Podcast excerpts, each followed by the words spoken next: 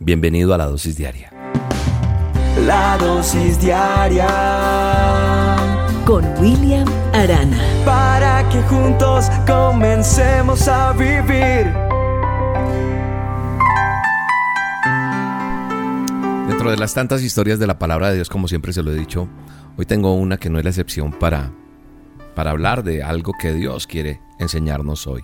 En el primer libro de Samuel, en el capítulo 15 en adelante hay una historia, una historia donde Dios habla y una de las primeras comisiones o órdenes que le da, llamémoslo comisiones, que Dios le da a Saúl cuando es rey, es que destruya a Amelec. ¿Por qué? Se preguntará usted. Pues porque en la salida de Egipto, cuando, cuando Dios libera a su pueblo de la esclavitud, de los problemas, lo saca de Egipto, el primer enemigo que encuentra eh, son los amelecitas. Por eso le dice, vaya y destruya a Amalek.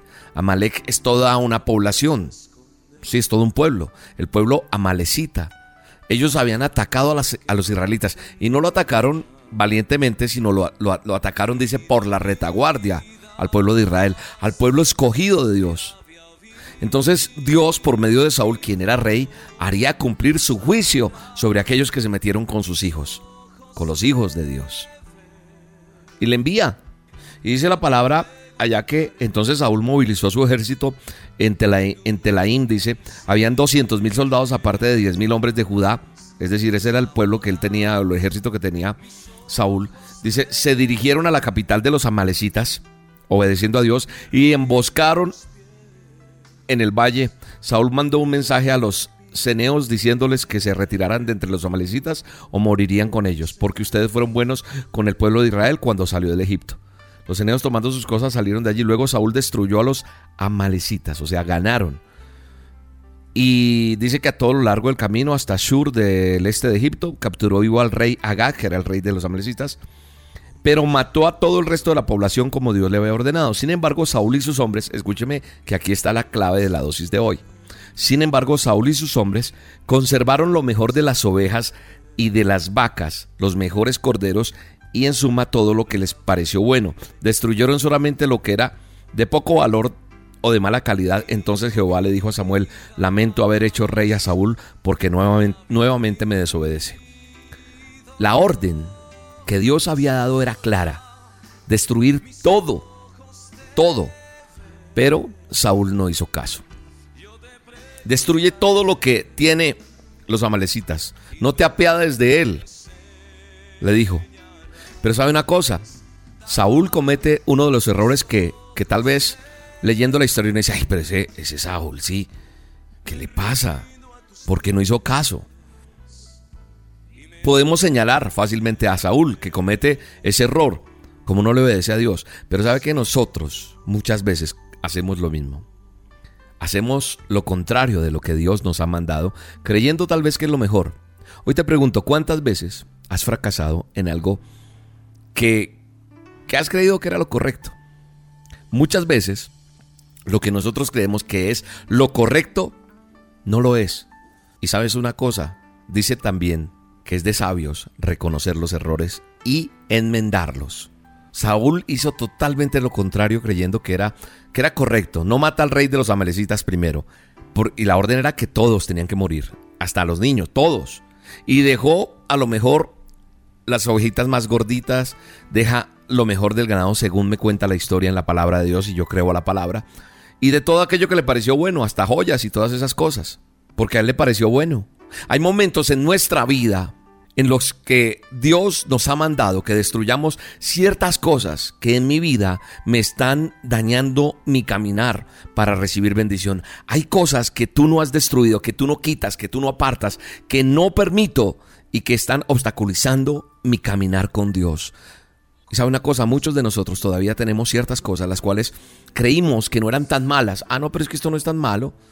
Creíste que no era tan malo desechar eso y las hemos guardado y sin darnos cuenta esas cosas, esas cosas, escúchame bien, cosas, nos están llevando al fracaso. Eso te está llevando al fracaso espiritual. ¿Sabes qué hizo Samuel cuando supo que Saúl había desobedecido? Samuel entonces dijo, Pues que el baldío de ovejas y bramido de vacas, ¿qué es? ¿Qué es ese? O sea, él empezó a oír el me, todo eso. Entonces Samuel dice, ¿qué baldío de ovejas y bramido de vacas es este que yo oigo con mis oídos? A veces ese bramido de vacas en nuestra vida es muy fuerte. Ese bramido, ¿sabe qué simboliza? La desobediencia, el mandato divino. ¿Cuántas ovejas y cuántas vacas tenemos que ahí guardadas en nuestra vida? Y ahí están, me, están ahí. Samuel dice, se complace Jehová tanto en los holocaustos y víctimas como en que se obedezca a las palabras de Jehová. Así que lo que me enseña aquí Samuel, que se pone furioso con Saúl, es que obedecer es mejor que los sacrificios. Hay gente que hace muchas cosas pero no obedece y dejamos que las cosas pasan. Dios quiere hablarte hoy a través de esta dosis que nosotros debemos desobedecer. Dios quiere de nosotros no sacrificios. ¿Sabes qué quiere? Obediencia. Él quiere que obedezcamos al pie de la letra lo que te manda, lo que nos ha dicho. La palabra de Dios nos trae instrucción. La Biblia, la oración, Él empieza a hablar aquí a tu corazón. ¿Hace cuánto estás relacionándote con Dios y te está diciendo, ya, saca eso de tu vida? Porque Él quiere que obedezcas al pie de la letra.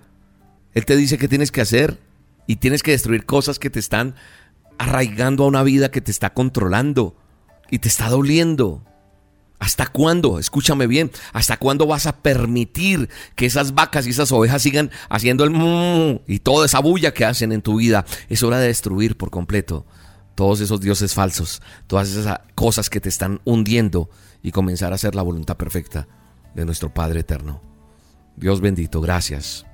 Allá en el fondo de nuestro corazón algo está haciendo. Tenemos que matar eso porque no obedecimos a Dios. Dimos, está bien, yo empiezo contigo Dios, pero esto no lo dejo. Esto sí no. Ah, no, esto sí no lo puedo dejar. No, Dios quiere todo de mí, todo.